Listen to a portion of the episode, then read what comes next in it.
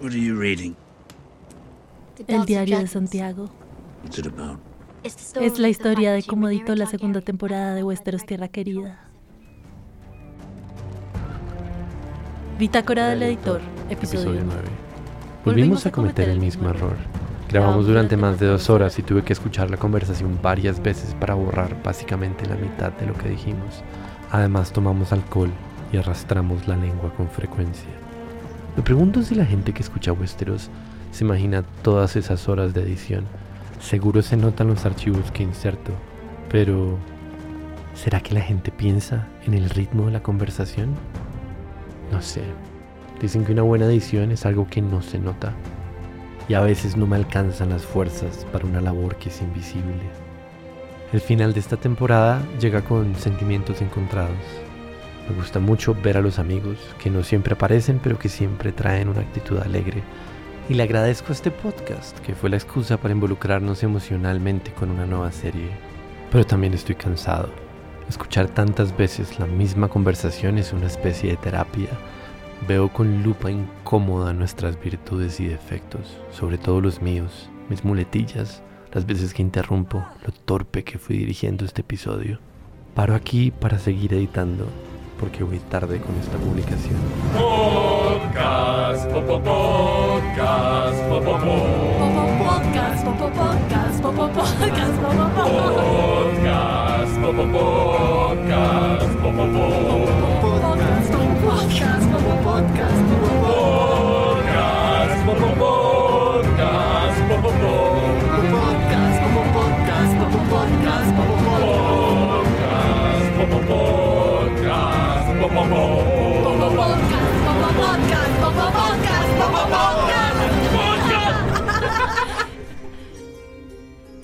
Bienvenidos al noveno episodio de Westeros Tierra Querida. Yo soy Santiago Espinosa. Ya había dirigido un episodio hace mucho tiempo, pero hoy vengo con una actitud completamente diferente porque al principio de este proyecto empezamos con escepticismo y en cambio ahora estamos sentados a conversar como fans. Y estamos con...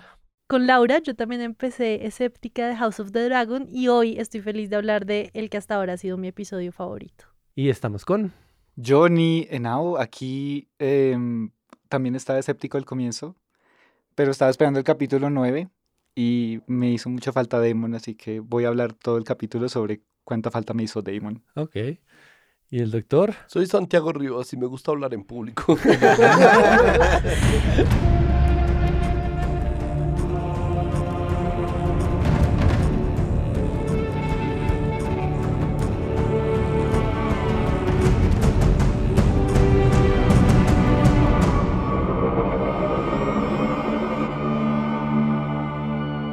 Bueno, hablemos un poco de lo que significa el capítulo 9 para ti. Bueno, para mí significa que desde que nos empezamos a reunir en la segunda temporada nos habíamos dado cuenta del patrón que tenía Game of Thrones, que era que el capítulo 9 era una gonorrea y el capítulo 10 era como, ay, sí, se acabó la temporada, qué Pe- bien, pero en el capítulo 9 pasaban todas las cosas importantes, eh, como pues la muerte de, eh, Ned Stark, de Ned Stark, La boda roja, creo La que fue un capítulo roja. 9. Eh, la- el machetazo que le pegan a Tyrion en la cara. la batalla de Blackwater también Ah, fue señor. capítulo 9. es verdad. Cuando tú dices el más gonorrea era violencia, Era No. el que pasaban más cosas Más para la trama claro. importantes. yo siempre lo interpretaba como sangre. O sea, yo trataba de no estar sola el capítulo 9. Ujú. ¿Y pasó algo inesperado en este episodio? Ah, En mi humilde opinión, muchas cosas inesperadas. O sea, no como el gran, la gran trama que es Alicent va a tratar de poner a su hijo de rey, sino escena a escena. Cuando yo digo que fue mi episodio favorito, estoy hablando de la tensión. Me sentí en la punta de la silla una hora completa. Incluso en el principio, yo creo que el principio del episodio es un gran ejemplo de lo que estoy diciendo. Nos muestran el castillo en el alba. Muchas escenas quietas, mostrándonos pasillos, rincones, patios centrales. Y yo de verdad me sentía que no sabía qué iba a pasar, me estaba palpitando el corazón. Aparece este niño mono, no sé quién es, pero lo persigo con entusiasmo y va y le cuenta a la sierva de Alicent. Tampoco me lo esperaba, no me esperaba. O sea, en acciones concretas, todo el episodio me pareció sorprendente. Ahí hay una cosa y es, nosotros ya habíamos visto a Tyla aparecer antes y nosotros sabíamos que era una espía. Estábamos constantemente viéndola como se inmiscuía en las conversaciones, cómo estaba, ¿no? Mirando de reojo, siempre entraba en las conversaciones claves. eh, y de repente hacen la toma que se ve desde lejos, como se nota perfectamente que está poniendo una señal en una ventana que nos recuerda el momento en el cual se prendía la vela que prendía Sansa Stark en, en, en el Bolton Hold, ¿no? En el, Sí. en el castillo de, de Bolton para, para llamar la ayuda de bueno. O sea, como no, Wow, se e- me es una olvidado por señal que completo, existía o sí. que existe Game of. Thrones, sí, a mí también se me ha olvidado Game of Thrones. Sí, que total. de hecho aquí iba a traer como una obsesión personal. Y es eh, algo fascinante de este episodio para mí en especial son los medios de comunicación. Creo que esto está guiado por cómo pasa una noticia de un lugar a otro. Y, y ese detalle, o sea, primer medio, fuego, velas. Me pareció como alucinante Muy esa idea. Targaryen. Ujú. Y además nosotros la habíamos visto a ella en el episodio anterior, en esa última escena que está como un poco fuera de contexto, porque en todo el episodio, como que todo es muy coherente el episodio anterior, pero en la última, última escena sale alguien vestido con capota, nosotros creemos que es Damon en su cosplay de Mm. villano, y resulta que es esta mujer Talia yendo a hablar con la ex esposa o ex amante o ex concubina o lo que sea de Damon, que es esta señora White Worm en, en la ciudad. I saw him last night. Before he.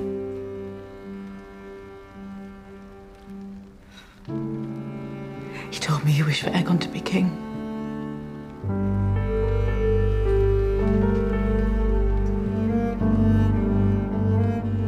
Y Alicent le cuenta a Otto que las últimas palabras del rey Viserys cambiaron por completo el destino de la corona en, en el reino. Y ahí, Lo que sea que te ayude, mi amor, a unirte a mi plan. Pero es que eso me pareció muy chévere. No sé cómo vieron todos ustedes este malentendido del episodio anterior y cómo se desarrolla en este episodio en particular, porque de aquí en adelante se vuelve el sonsonete. Alicent le cuenta a Otto, luego lo repiten en el, en el consejo que va a venir después, luego lo repiten en frente de los lords, luego lo repiten en frente del pueblo. O sea, todo el mundo le llega la noticia de que con sus últimos alientos el rey decidió que su verdadero heredero era Aegon. A mí no me gustó en el capítulo pasado, me pareció de quinta, como, ay, no, como así. Rosa de Guadalupe, Rosa de totalmente. Guadalupe, solución ahí, eh, el rey se murió y ya nadie no se va a saber qué fue lo que dijo realmente. Pero en este capítulo me di cuenta que al final no importaba, porque Otto Hightower y sus amigos ya sabían lo que iba a pasar y lo iban a hacer de todas maneras. Entonces el mensaje de Viserys al final pues no, no servía de nada porque todo iba en marcha. Exacto. Es más, hay quienes piensan que ella se lo inventó porque suena así de Ridículo. ridículo. Pero se vuelve un mensaje político muy claro. O sea, la reacción al escuchar nunca es como, wow, ¿en serio Viserys quería esto? Sino, vea pues. Pero cuando están hablando con un tercero, cuando están luego comunicando el mensaje, ahí sí están todos unidos. Y Otto, que le creyó muy poco a Alicent, es el que anuncia de formas muy grandilocuentes que el rey cambió de opinión en sus últimos momentos. Y luego todo el mundo escucha el mensaje de alguna forma que se adapta a sus intereses y solo los que están realmente en contra son los que dicen como, ajá, Pues todo el mundo piensa en los niños de pelo negro, eh, Ve- Velaryon y dice, ajá, sí, sí, sí, eso dijo el rey, claro. Entonces, bueno, van al consejo este y Básicamente lo que ocurre es que el papá de Alicent empieza a decir en voz alta el plan que se ha fraguado a sus espaldas todo este tiempo. Y es que estas personas estaban acá planeando la sucesión con Egon como el rey legítimo y a Alicent la habían mantenido un poco en la periferia. Y ahí el punto más importante, más que la mm, haber escondido la información, lo más importante es que el plan incluye tratar a la familia de Reinira de una forma violenta. I will not have this. To hear that you have plotted to replace the king's chosen heir with an impostor. His firstborn son is hardly an impostor. Hundreds of lords and landed knights swore fealty to the That was some princess. 20 years ago. Most of them are now dead. You heard the Lord Hand, plot or no. The king changed his mind. Bisbury empieza a decir, esto que ustedes están haciendo es traición, como el tipo de verdad no se está dando por enterado, es el miembro más viejo del consejo, y pasa que Sir Christian Cole sienta al Lord de la Moneda y no solo lo sienta, lo mata. contra, la, contra la canica. Sí, lo aplasta contra la canica. La Sí, yo sí pota. decía, pero, pff, uy, ¿por qué cayó ahí? Ah, ya había algo, ya. Y un poco de humor también ahí. Como Sir Papito asesina a este man con la canica pota. Y aún así La es canica como pota. nadie nadie sale de acá hasta que no cerremos este asunto. Y yo no sé, ¿se sintió cómico o es solo como Sí, un humor pues en ahí? presencia del muerto ahí. Sí, sí, como si nos toca tener la reunión acá con el cadáver, pues hombre, hay veces toca. Pero además alcanza a ver, ¿no? Una mostrada de dientes porque su jefe le saca la espada y este otro saca la espada también, pero no termina de pasar realmente nada porque este es como el protegido de la reina y finalmente queda la orden de, pues alguien tiene que ir a Dragonstone a dar cuenta de la familia de Rennie Ray Damon porque no pueden estar vivos. O sea, no hay manera de tener, o sea, esto no va a tener una transición pacífica, no hay nadie que vaya a aceptar esto. eh, entonces le dicen a Sir Halloran, Sir Hathaway, Sir, eh, Sir Outlander para mí. Le, le dicen como, eh, vaya, y el tipo se quita la capa blanca y dice, no, no, yo solo sigo órdenes del rey, mientras no hay un rey, yo no sirvo de mucho. Pues afortunadamente es un tipo macancán, que es como la única cosa que, que, que resetea ese tipo de escenas, porque es como, ah, no, pues aquí no me puede hacer nada nadie. O sea, me, me deberían matar por siquiera vacilar acá. Pero como yo soy el macancán de la espada, pues me voy caminando tranquilos y les dejo mi white clock. Pero todo eso se siente como una tensión horrible y esa tensión se transfiere en qué vamos a hacer. ¿Vamos Mm. a hacer como el golpe de estado matando a Rhaenyra o no hacerlo? Que es plan de Otto versus plan de Alicent. Igual existe también la conciencia que están haciendo una cagada, ¿no? Porque eso es también Sí. lo que pasa. O sea, a este man no lo matan ni pudiendo, porque seguramente Christian Cole, que es como el mejor peleador de, de King's Landing, habría podido matarlo, pero todavía existe una conciencia de, bueno, este tipo lleva sirviendo a la corona todo este tiempo, los que estamos haciendo la cagada somos nosotros, como un plan que todavía es muy frágil y, y tratan de llevarlo a como a, a- a cabo y se van cayendo pedazos, ¿no? Como se va cayendo el Lord de la Moneda, se va cayendo el, el, el jefe de la Kingsguard. Y además hay un detalle adicional, y es que Alicent va a buscar a Egon como en, sus, en su recámara, encuentra a Elena que está con las niñas y con una sirvienta, o Con como sea que tres se llame arañas la y hermana. dos mantis y... Sí, y le pregunta dónde es que está tu esposo slash hermano. ¿Y se acuerdan lo que pasa en esa escena? Sí, pues que ella vuelve a decir la profecía. Y a mí no me gusta que la repita, sinceramente. ¿No? Una profecía se dice una vez en- por, por capítulo o por serie y ya, no se vuelve. bueno, esto exijo nerd pleasing. y bueno, entonces ya estando en la profecía, ¿qué es lo que significa? Creo que ya deberíamos saber qué Pues, significa. La profecía decía que tengan cuidado con la bestia que hay debajo de, la, de las tablas. De las tablas. beneath the boards. Sí, entonces es como, ay, volvió a echar la misma. Yo estaba esperando una nueva profecía. Pero calla a la mamá, o sea que tiene que ser algo con que no es seguro comunicarse, que no es seguro hablar. Total, porque hay una versión posible de, interpretar eso que es, es el dragón debajo del septo, The Beast Beneath the Boards, pero eso no cuadra con lo que tú acabas de decir porque ya en serio lo dice para callar a la mamá. La mamá quiere hablar con ella y ella como, "Es que no me hables porque Beware of the Beast. Pero también ellas están con otras siervas, con otras señoras de, Sí. del servicio, entonces no se sabe si es eso. Sí, puede que la Sí. Beast Beneath the Boards sea The White Worm. Ujú. Mm, O sea, si simplemente está repitiéndolo como para que la gente pare bolas, ok, Estoy de acuerdo contigo en que es un poco como, hey, no, uno dice una profesión una vez. Pero si, por ejemplo, lo dice para callar a la mamá porque siente que es inseguro conversar en ese espacio, puede que sea un poco más interesante lo que está ocurriendo ahí. Entonces, ahí es que se dan cuenta de que Egon no está. Y uno como espectador, ¿qué está pensando? Yo me lo imaginaba en el burdel con 70 otras chicas, pero no sé. Tampoco hacen mucha laraca con eso. Es, ¿dónde está? No está. Otra vez, ¿no? Como, Sí, exacto. Otra vez este man está. ah, no, pero ah, justo ahora, porque pues es que el día de la muerte del Taita Pero slash plot de la entonces- sucesión, pues es uno. Y justo ese día el man otra vez estaba evadido del, de- del palacio. Y es como.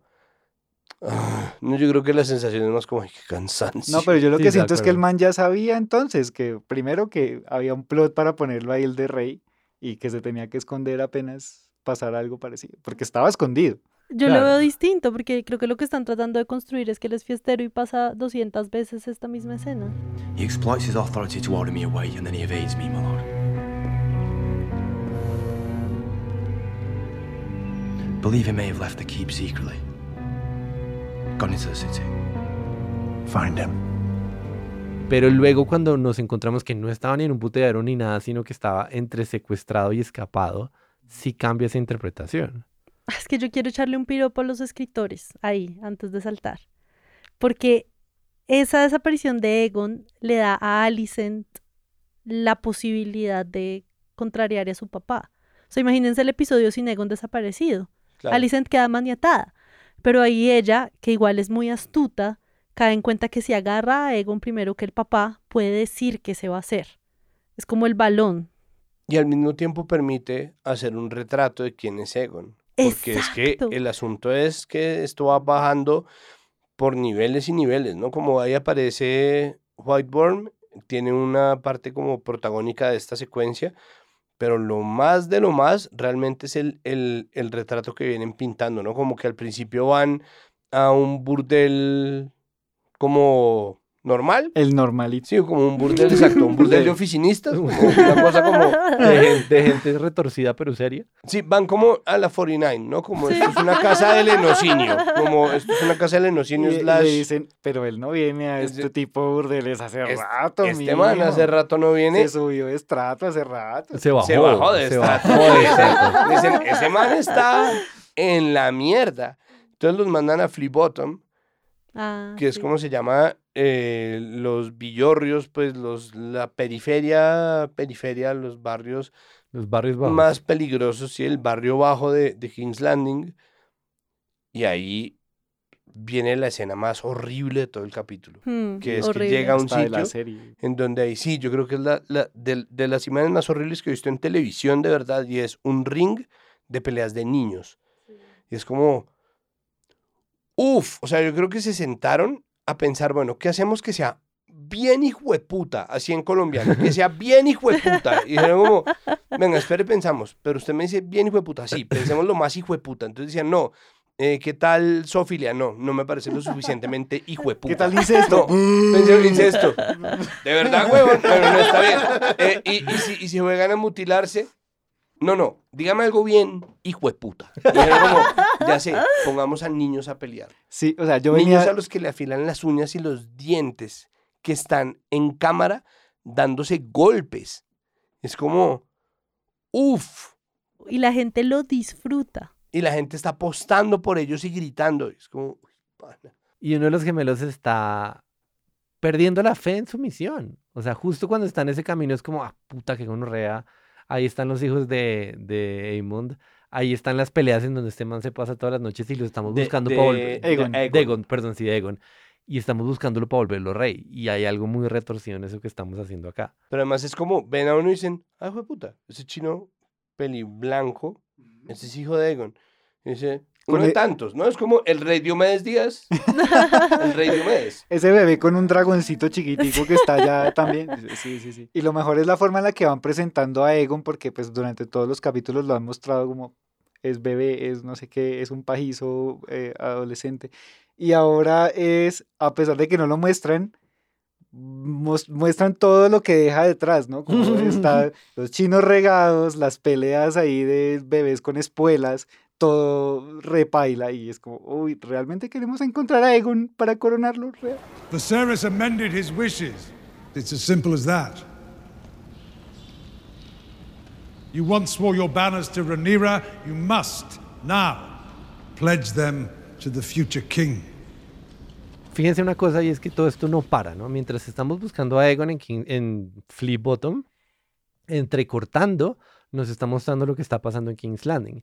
Y están pasando un montón de cosas. Una es que Otto reúne a los lords de, pues, del reino y les cuenta de los últimos deseos de Viserys. ¿Qué vieron ahí? Esta es la segunda vez que sucede la reacción de, bueno, ahora los lores.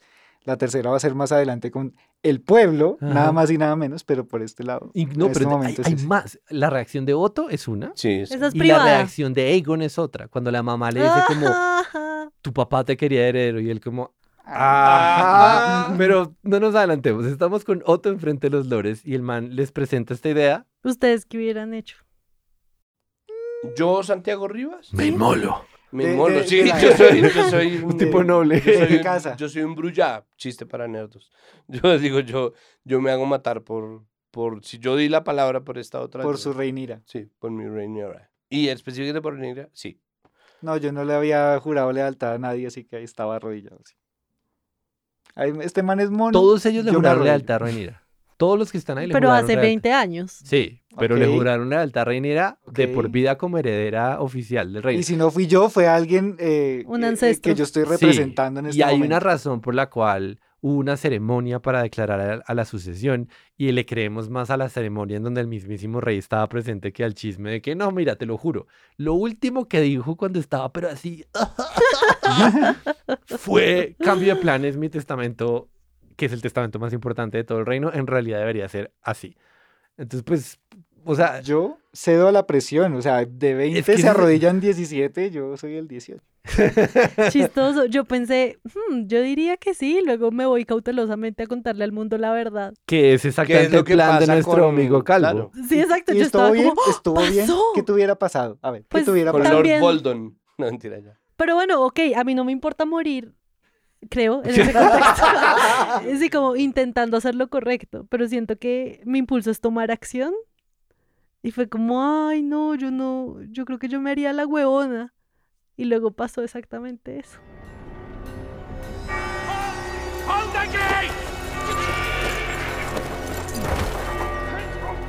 He was fleeing from the gate. A warning for the princess, I'd wager.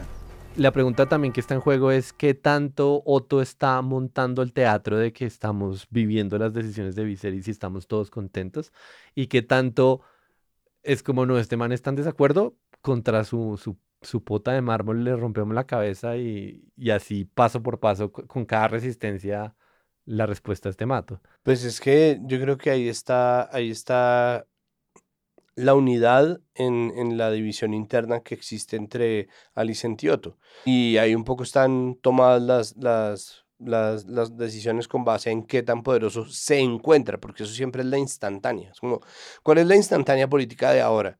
No está ninguno de los aspirantes a, que era el peligro de irse a Dragonstone, que es lo que discutieron Leinor y Rhaenyra en King's Landing. Eh, por lo tanto, ¿no? Sube por como tu, tu, tu. A mí me parece que igual las ambiciones de Allison tienen sentido con su sistema de valores, porque no es solo que lo quiera todo, sino que es lo correcto. Yo creo que ella ve tan nítidamente que lo correcto es que un hijo legítimo sea el rey, uno, un hijo varón sea el rey, que yo creo que yo creo que ella piensa que si Reinira hiciera lo correcto, puede Egon ser rey y ella ser amigas. Si de repente Reinira, o sea, desde la perspectiva de Alicent es como si ella por fin entrara en cordura y se diera cuenta que sus bastardos no son los correctos. Lo, lo que sí me parece muy claro es que ya estamos como en ese punto de no retorno en donde todo obviamente se va a ir a la mierda en el sentido de que va a haber guerra. Y Otto causó todo. Él es el Littlefinger de esta historia. Él es el que le manda a Alicent a, parirle otro hijo al rey. Y luego se presenta como alguien que está tratando de evitar muertes y que está tratando de evitar guerras y que está protegiendo a su familia, pero él proactivamente está moviendo todas las cartas para que esta vaina ocurra como es debido. Yo no, aún hoy no siento que haya un momento en el que Otto se haya vuelto malo, pero sí agradezco mucho a este episodio que nos muestren los conflictos internos de este bando. O sea, aquí llevamos un chingo de tiempo y, y no está Reinira por ninguna parte, está como una presencia, pero no aparece ella como tal. Y me encanta porque en una Ni guerra... está Damon, ¿dónde está Damon? Ni tampoco está Damon. Pero en una guerra sería tanto más fácil decir que hay un bando contra otro bando y vamos a ver quién gana. Pero lo que las, los creadores de esta serie nos permitieron en este episodio es ver, hacer zoom en uno de estos lados y ver los conflictos internos que hay, aun cuando todos quieren lo mismo, que es pues poner a Egon de rey. Y a mí me lo disfrutó muchísimo. Disfrutó muchísimo esa pugna y cuando estaban en la persecución de quién encuentra a Egon primero, yo estaba verdaderamente comprometida. And you're usurping the throne. It was my husband's dying wish. Believe it or no, it is of no consequence. Egon will be king. Mientras están buscando a Aegon, dos equipos de, de búsqueda diferentes, está el corte como de Otto con los lords y Rhaenys se levanta en su habitación, escucha unos ruidos extraños y se da cuenta de que es prisionera en su habitación. Y solo varias horas más adelante es que eh, Alicent viene a visitarla y como un poco a darle las razones y a invitarla a que jure lealtad a Aegon. You desire not to be free, but to make a window in the wall of your prison. Have you never imagined yourself on the Iron Throne? Lo que yo rescato de la escena de Alicent con Rhaenys ahí como en su prisión, entre comillas, es como el final en que le dice Rhaenys a Alicent, ¿en serio? ¿En serio usted no se ha imaginado como sentada ahí en el... Lo que diga el hombre al que yo le sirvo es lo que es, ¿sí? Y, y Rhaenys le dice, ¿en serio, mija? ¿En serio? Date cuenta, amiga, date cuenta que tú también tienes como el poder y puedes sentarte en el trono si quieres. Creo que Alicent, al tratar de convencerla de unirla a su bando, la convence que ese es el bando al que ella no debería unirse. Creo que ese es el primer pasito en la dirección, porque Rhaenys es- no la han presentado en esta serie como una persona que ya tuvo su batalla y que se ve a sí misma del otro lado. Ella ya, ya, ya solo quiere su familia. Y en esta conversación como que se empieza a despertar una chispa dentro de ella. Y además, para seguir echándole flores a la escena, ambos personajes quedan transformados con la palabra del otro. No parece, parece que ninguna convenció a la otra, pero ambas quedan transformadas. Hmm. Y además es impecable, y pero impecable creo yo, el vestuario, el peinado y las expresiones faciales acá. O sea, el yo no, o sea, a mí que la ropa me había hecho tanto ruido antes, siento que en este episodio lograron el punto creíble en todo. Y la manera como Alicent está un poquito despelucada, como que se nota que no se ha quitado la trenza con la que se durmió esa noche porque ha tenido un día ajetreado. Son las 5 de la mañana. Sí. No, en esa escena ya no lo son. Eh, No, pero cuando la despiertan ella tiene su trencita así como alrededor de la cabeza y es la mismita trencita con la que está fraguando todo lo de su, su hijo y el mismo vestido ahí puesto como de afán y la otra vieja con su traje Targaryen impecable. You yourself are the mysterious white worm, I take it. Or are you simply a further peel in this stinking onion? My condolences on the passing of your king. Entonces volvamos a, a la persecución por Aegon porque aparece la pista clave. Y es que estos dos gemelos están en el antro este donde están peleando los niños. Y la espía de la espía de la espía les dice yo les puedo conseguir a Aegon. Y esto resulta en una reunión en la que están White Worm con el mismísimo Otto y están secretamente siendo vistos. Y ahí se revela que quiere White Worm, que es como cuidar a la gente que como ella no tiene quien la cuida. Y ya no está al servicio de, del The Hand ni nadie, ya está buscando información para sí misma, para lograr sus propios objetivos. Pero hay, una- hay una cosa que no me queda para nada clara el episodio, o bueno, del todo clara el episodio, y es en qué medida Aegon estaba huyendo y en qué medida estaba secuestrado. Yo lo interpreto como que el man estaba escondido porque no, este man no quiere esta vaina. Y de hecho lo primero que le dice a Aemon es como, no, no, no, yo me, yo me largo. Yo les dejo este mierdero y quédeselo usted si lo quiere, pero yo me largo. Yo creo que igual ya habían establecido cómo operaba el gusano blanco con Damon. O sea, se van de fiesta por su propia voluntad, les echan alguito en la mitad de la noche y los guardan.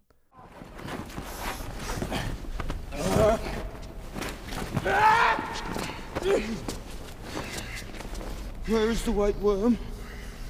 She sold you for a price. And why have you paid it? Encuentran a, a Aemon en el septo, Eric y Arric.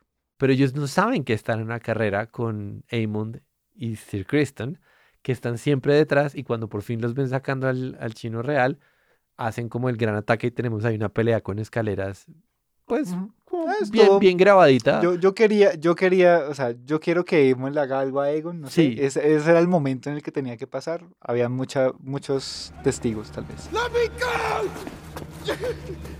I have no wish to rule, no taste for duty. I'm not suited. You get no argument from me.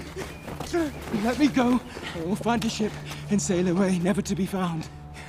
Ah, bueno, y, y está esa- esa este pedazo en el que el man le dice como, vea, déjeme ir y yo le dejo el puesto a usted.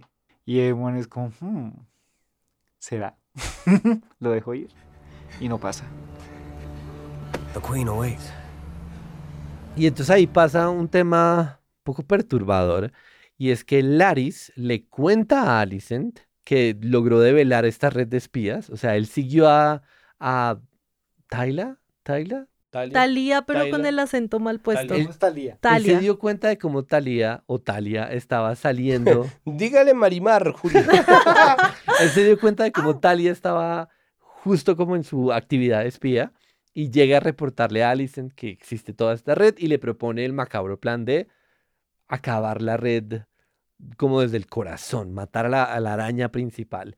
Y eso, pues, al estilo Laris, luego va a resultar en una escena con el man quemando una casa entera.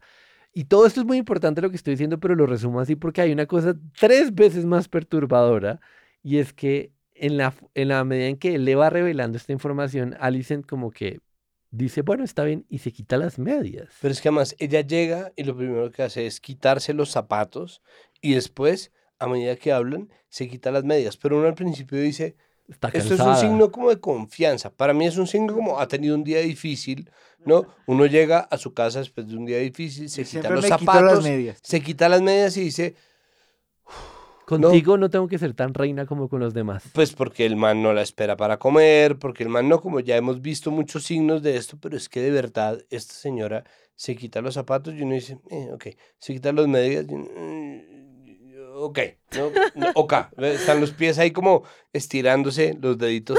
La verdad, yo he visto mejores ¿Qué? pies que eso.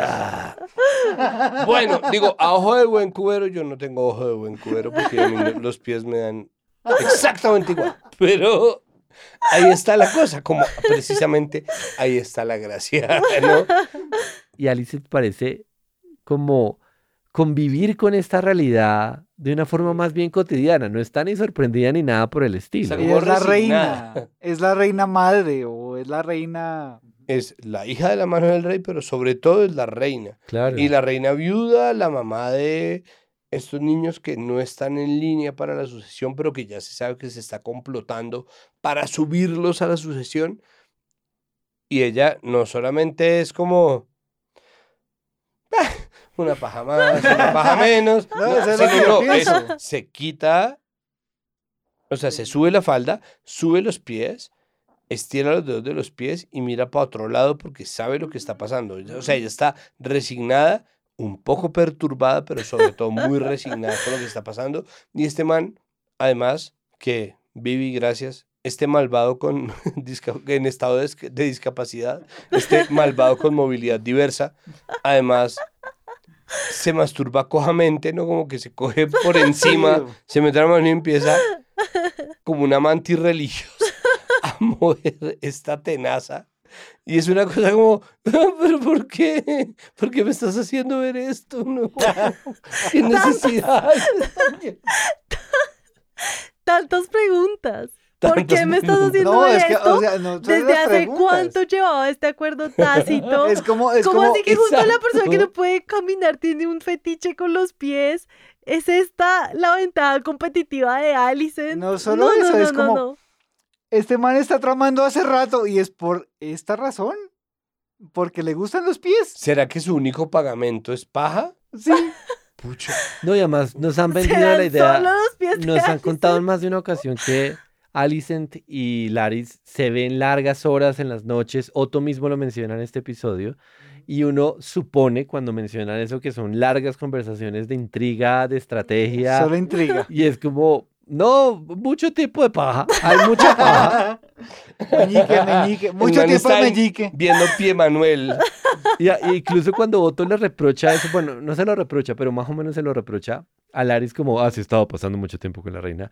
Laris contesta con mucha elocuencia, puede que esas horas te beneficien a ti también. Ajá. Y uno es como, ah, claro, todas estas conversaciones, todas estas intrigas, y el man de alguna Claro, pero además ya pasó, ¿no? Porque es como la comida que nosotros vimos cuando este man no la espera, se empieza a tomar el vino, pues le devolvieron la mano a Otto. O sea, ya lo beneficiaron, no es como espérese que viene Sí. algo bueno. Sí, sí, total. Pero Alicent, que es piadosa y que tiene con unas cosas como más correctas, le mete otra capa de hipocresía o de contradicción o de qué onda con esto que está No, y pasando. Que además es es, que ella- piadosa, piadosa, es una beata, es verdad, tiene el logo, de- o sea, el logo, perdón, tiene el símbolo de los siete, el logo, tiene el logo de los siete corp, tiene el, El lo- tiene trademark. el emblema y la medallita de los siete. No, para Y ahí ella Desde está, la perspectiva, no, igual que pena, en defensa de Alicent. A Reinira le enseñaron que el sexo puede ser placer. Alicent nunca vivió esa experiencia. Para ella las pulsiones sexuales de un hombre son como una cosa ahí con la que hay que lidiar y que hay que administrar. Acuérdense de su escena famosa con Viserys. Entonces yo creo que igual para ella la, la perspectiva es, o sea, claramente le incomoda, pero se siente como un mal necesario. Sí, pero ella es un personaje súper complejo y estamos todos felices de eso porque es la misma persona que llora al rey cuando está muerto y genuinamente lo llora. Sí, la no, que yo protege a estoy con- Rhaenyra convencido.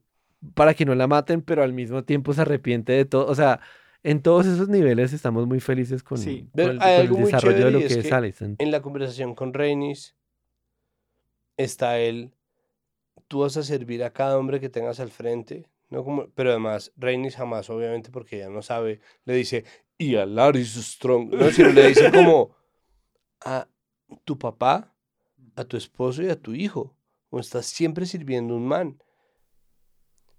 Poco se imaginaba Rhaenys Targaryen Que la noche anterior. el servicio realmente era a este, no, que la noche posterior Ah, sí, sí, sí. era a este otro señor, a A Larry Larry. Strong, un servicio que además es accesorio. With me, Princess. I cannot let this treachery stand.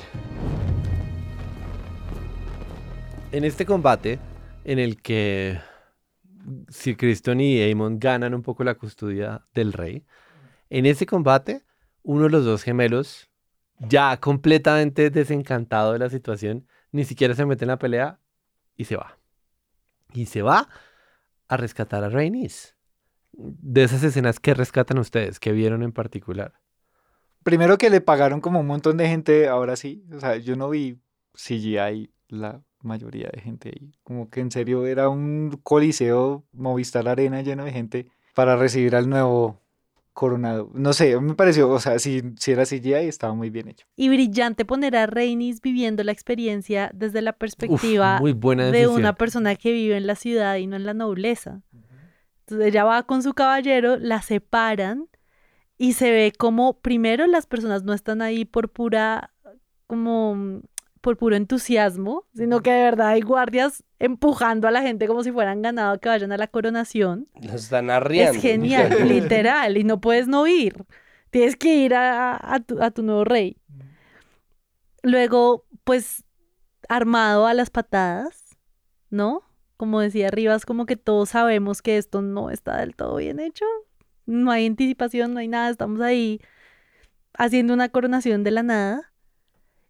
Y lo tercero es que manejan muy bien la manera como está llegando la gente al lugar de coronación versus la manera como está llegando el futuro rey. Claro. Y esa trencita narrativa la disfruté bastante. Muy cool. ¿Y creyeron que Aegon le creyó a Alicent? Porque él al principio dice como, ajá, ajá, ajá. El último deseo de Viserys fue ese. Pero Alicent le insiste y le dice como, no, en serio, tú eres el rey. Y eso es lo que Viserys quería. Y se- como que se lo jura con una actitud de... Do not toy with me, mother. I speak the truth. Eh, Yo creo que el punto no está en si le creyó o no, porque Alicent le está contando todo esto transportada y un poco como tratando de introducir su agenda, porque la agenda de ella es un matiz no violento de la agenda de su papá Otto. Está tratando de hacerlo además por él, ¿no? Por su hijo, por ella, pero además está convencida de que, o sea, ya en este punto, porque el primero que se tiene que creer la mentira es el mentiroso, está absolutamente convencida de que eso es así. Le echa todo este rollo Y la única pregunta de Egon es, Do you love me? mamá, ¿tú me amas?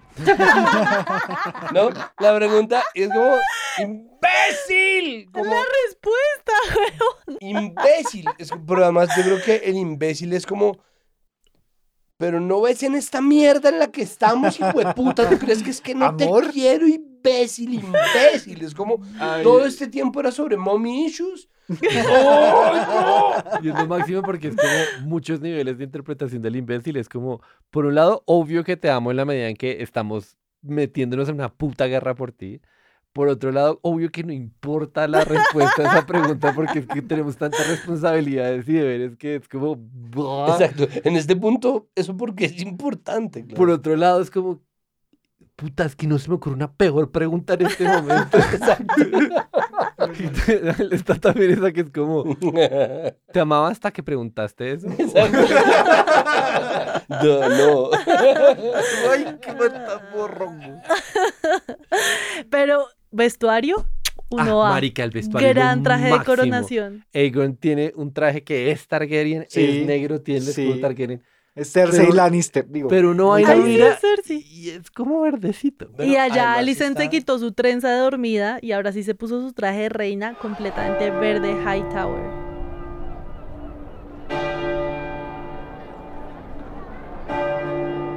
Y la carroza llega al gran septo, Septo. al, al super como templo que tienen, que además cuando Rhaenys ve que la está empujando la multitud hacia algún lado, en algún momento se ve que ya sabe hacia dónde va y sonríe o se siente distinto, hace como una... O sea, el primer paso de prender la chispa, y perdón esa metáfora tan gastada, pero ya fue, prenderle el fuego, el primero es la conversación. Y el segundo es encontrarse entre la muchedumbre, ver un espectáculo que ella debería ver desde la tarima, desde la perspectiva del pueblo. Incluso esa es la tercera, porque la segunda es que le llegue un soldado a decirle, Ah, claro. nos vamos de acá, no puedo con esta traición. Eso es una cosa que Rhaenys no sabíamos, porque no tenemos herramientas para saberlo, si tenía contemplado, si estaba esperando a alguien que le sacara. Este señor fue a sacarla. Sí. Como, y ella accede, porque pues, seguramente ella también dice, ok, pero además nada. el hecho de ver a uno de los soldados de la Guardia Real o a alguien que llega como, olvídese, no, no nos vamos de acá. Y, y que esta señora diga, eh, ah, ok, No, y como tú eres la esperanza, te vas a sacar de acá porque tú eres la esperanza. Ok, entonces el tercero, es la tercera, la tercera, el tercer empujo de la llama de Rhaenys. Bueno, entonces toda esta multitud la lleva a ella hacia el septo y ahí tenemos pues la escena que cierra el noveno episodio, o sea, una escena súper llena de texturas y detalles y, y eso tiene de todo. Entonces, primero hay un contraste muy fuerte entre el- la forma en la que se representa el pueblo y la forma en la que se representan a los lords. A mí me pareció un poquito explícita. ¿Que, que el pueblo está sucio, Sí, que no hay nadie que tenga como... que se haya bañado esta semana. Exacto, no hay nadie bañado. Our beloved king, Viserys the Peaceful, is dead. Pero bueno, Otto logra proyectar su voz como un cantante de ópera y le dice a todos que el rey ha muerto y que estamos muy tristes, pero también estamos muy felices porque sus últimas palabras fueron Que mi nieto. y repito El otra cinismo, vez, el repito otra cinismo. vez ahí el mantra. Y ahí está, y ahí está el pueblo también como en el- la misma actitud de convencerse a sí mismo de, ¿será que? Bueno, sí. o sea, Sí, además, el timing es perfecto porque Otto dice esta mentira y no es como, "Ah", sino, He whispered his final wish that his firstborn son, Aegon, should succeed him.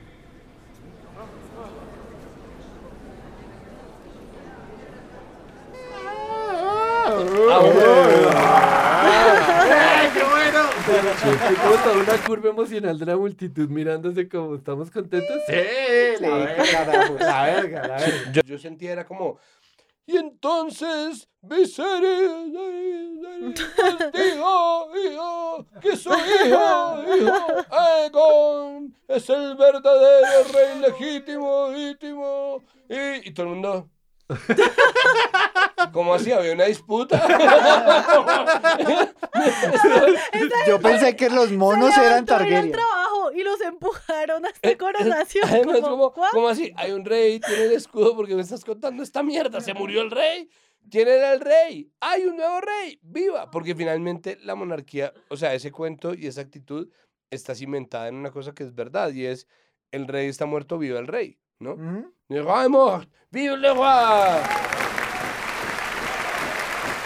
Por azar, yo terminé en Inglaterra en el jubileo de 60 años de la reina Isabel, 2012. Y no era como que yo dijera soy una gran fanática de la monarquía y voy a ir a celebrarlos. Fue más como, ya luché para estar en este país. Estoy aquí. Ya. ya estoy aquí, ya aquí, me putas, cogí un bus y me fui a Londres ahí como a ver qué. Y la sensación de jubileo que yo experimenté fue real. O sea, me regalaron como servilleticas con la bandera de Inglaterra, Elton John cantó, Kylie Minogue cantó y yo estaba con mi prima honestamente en éxtasis de que esta señora fuera reina. Como muy contenta y muy feliz. Y yo no creo que yo sea una persona que apoya la monarquía o que, o que siga la familia real con particular entusiasmo, pero estar en ese parque, enfrente de ese palacio, They got you. o sea, yo misma me contagié de la celebración, nada que hacer. y, y bueno, ok, no estoy en Westeros, pero como que en mi propia experiencia puedo entender que uno no planeaba estar acá, pero ya entrados en gastos, pues, ¡eh! No, pues, ¡Egon!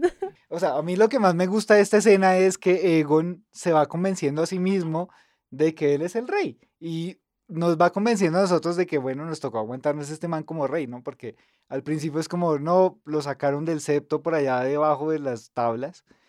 Y de, lo empujaron estando canes ahí con sus espadas en el Reinado Nacional de Belleza y le dan el paso y le da poquitos hasta que empieza a sentir como que el público mm, lo va aceptando y cuando realmente el público aplaude, él dice como, oiga, sí, yo soy como el rey de esta mierda. o sea, igual, sí. Pero también es como el Es poder de los símbolos, porque es que la sola entrada, o sea, hacen como dos, un corredor completo de guardias para que él pueda pasar entre la multitud y levantan las espadas conforme él va pasando.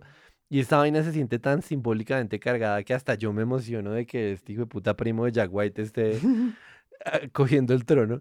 Y el man como que se va metiendo en la película, o sea, es un embale como que se va drogando de, de, de, de euforia social, como, uy, qué Recuerda, parche". recuerda una cosa, el momento exacto en el que él cambia la expresión de la cara es cuando levanta la espada. Es que sí, es que hay y un eso momento... tiene una reacción sonora. Eso es como un- ¡ah! Sí. Es el tipo como que se mira la mano y repite a ver qué Pero- pasa y otra vez. Pero yo creo, yo Y podría es- argumentar que es antes y antes y antes, porque es perfectamente gradual. Él decide desenvainar la espada.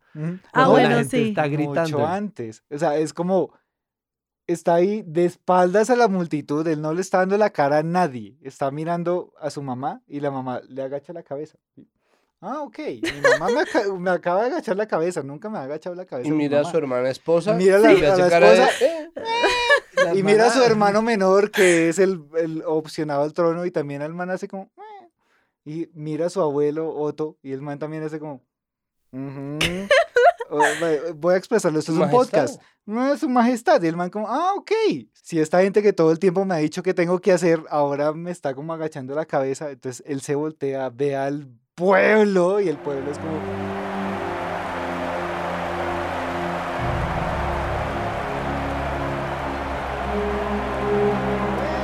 ¡Bienvenido, y, y, y, y por qué no? Porque la mitad del pueblo es, la- es hija de Aegon Targaryen. ¿no? Al final el man, el man ha tenido el man ha tenido hijos con todo.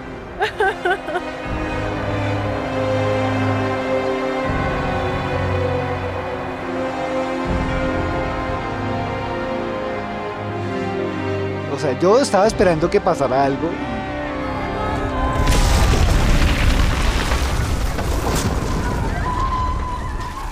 Esto era lo que estaba esperando. No sabía que estaba esperando. Esto era lo que estaba esperando. Hay humo, hay polvo, hay por lo menos mil muertos que nadie menciona. Pero bueno. Y mil Yo soy, yo, yo estoy, yo estoy con las víctimas de, de, de la coronación de Aegon. Todos los que van a El, decir. el rendericidio. Sí. El, el simicidio. El CGI misidio.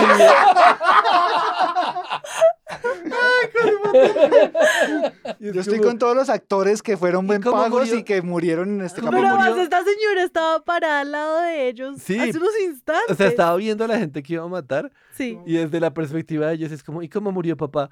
Él estaba en un muy buen lugar durante la coronación de Aegon. Primera fila, mi amor. Ac- acampó muchas horas antes y logró posicionarse unos solos metros cuando de repente Y, y ah, hablando como en, en- A mí me encanta hablar en... eh, en, en- Valirium.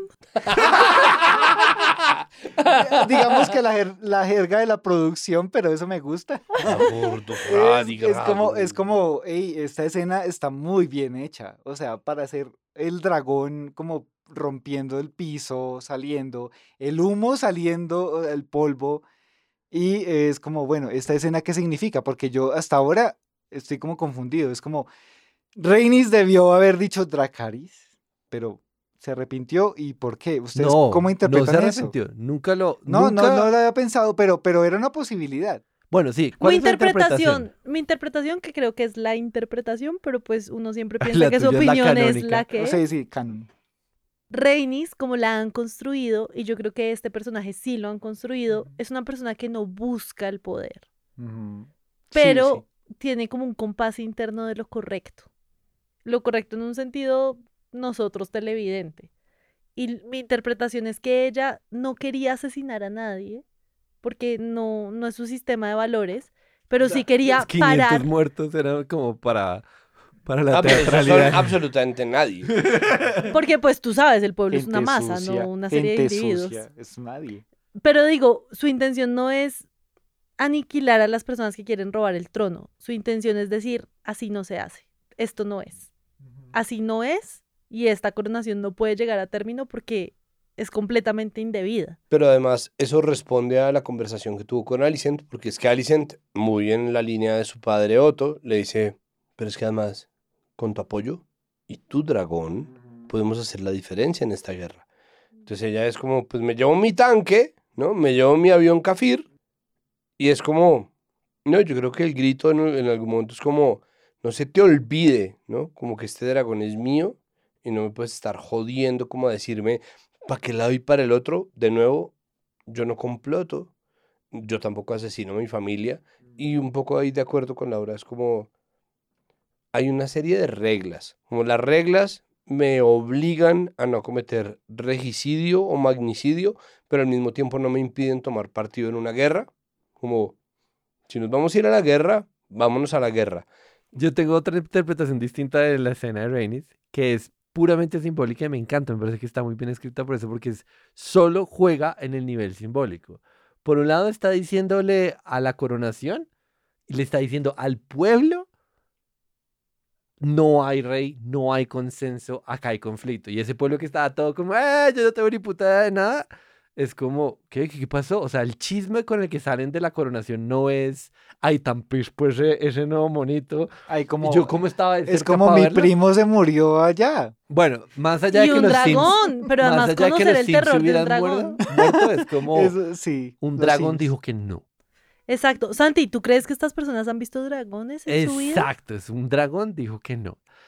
El, el no matarlos, como ese, ese gesto humillante hacia ellos, creo que también tiene como una dimensión simbólica que, que es como te tuve de las huevas. Si hubiera querido, te aniquilo. Y no. Entonces que yo quedé muy confundido. Por eso mm, estaba esperando este momento. Solo me comprometí a estar en este podcast para preguntarles por qué hizo eso. Pero ese es mi punto. El personaje que han construido en ella es una persona ecuánime y justa y que entiende como lo que está en el fondo de las cosas. Y en el fondo de las cosas también quiere decir, lo más importante es el bienestar de nuestros hijos y nuestra familia. No te pongas a huevonear con cosas de poder. Y en ese piensa en el mismo sentido, el fondo de las cosas es que a ella no le corresponde tomar la decisión del futuro. A ella le corresponde detener el presente.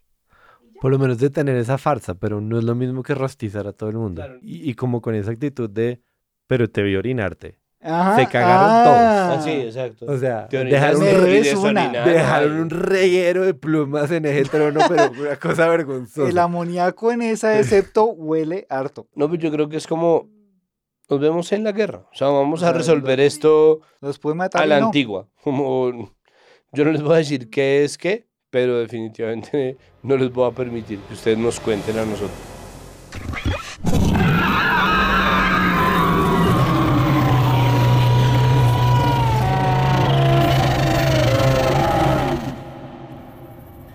Queda un episodio. Ya se acabó la temporada. Este fue mi episodio favorito. Yo quiero echarle más flores. Lo has. ¿Qué faltó? Durante los primeros siete episodios, sobre todo, sentimos que iban a toda velocidad. Como nos enseñó Juliana, resolviendo fuera de cámara. Y yo siento que en este episodio tuvieron el ritmo justo, correcto, que se sentía bien en el estómago. Y es Y- que además fue como eh, de la noche siguiente a, a la mañana siguiente. Estábamos Un día. acostumbrados a que pasaban seis Un meses. episodio, El episodio un 8 día y el episodio 9 son 48 horas deliciosas. con personas y, y- y como siguiendo a personas hasta sus últimas consecuencias y construyendo sobre lo que ya nos dijeron que esas personas son. No se sentía inventado, se sentía consecuente. El vestuario, el peinado, el maquillaje y el diseño de sonido por fin me cuajó a mí. Yo sé que eso es subjetivo, pero al principio yo sentía que el volumen del piano era muy fuerte, el volumen de los pasos era muy fuerte, el volumen de los grillos era muy fuerte y siento que aquí tuvo sentido sonoro en mi cabeza. No sé si ustedes tengan otras flores. No, pues muchas. O sea, en serio está cogiendo mucha forma esta serie y estoy súper contento de el camino que hemos recorrido porque empezamos a grabar este podcast De afán y sin- Pues de afán, sin haber estudiado ningún tipo de cosas de nada, pero sobre todo con una idea, con una premisa de fondo que es HBO estaba tratando de ordeñar una propiedad intelectual que tiene plata y nos va a tocar mamarnos como ese, ese ejercicio que hemos vivido en otras ocasiones. Le hace las 70 mil películas extras que Star Wars no debió haber tenido, por ejemplo. Y, mm, y ya estoy, yo estoy del otro lado. O sea, yo en este punto creo que ya se merecen su propia intro con una música distinta a la de pam, pam, pararam, pam. Yo o sea, estoy- vamos a volver a grabar la introducción del podcast. Quizás si la próxima temporada tienen la, la sabiduría de salirse de la melodía, porque ya en este momento yo veo House of the Dragon absolutamente No, yo feliz. estoy aquí feliz en el capítulo 10. Entonces nos queda uno más. Nos vemos la próxima semana para el gran cierre de House of the Dragon temporada 1. Entre tanto, nos encanta leer lo que, lo que nos comparten en Twitter, nos encanta leer lo que nos comparten en Instagram. Charlar aquí es gran parte de la diversión, pero lo siguiente es saber qué está ocurriendo del otro lado. Sí, y no solo nos encanta, sino lo necesitamos. O sea, yo que me gasto varias horas editando esta vaina, me cargo de energía cuando leo a la gente diciendo que tal comentario les gustó, tal chiste les pareció chistoso, o incluso críticas también. Bienvenido el que quiera decir por qué no le gustó el episodio. Todo eso es muy chévere. Y como no tenemos redes especiales de Westeros, básicamente todo esto está ocurriendo en Twitter con el hashtag Con el. Westeros Tierra Querida. Ajá, entonces gracias a las personas que ya nos han escrito y gracias a las que van a escribir después de esta conversación.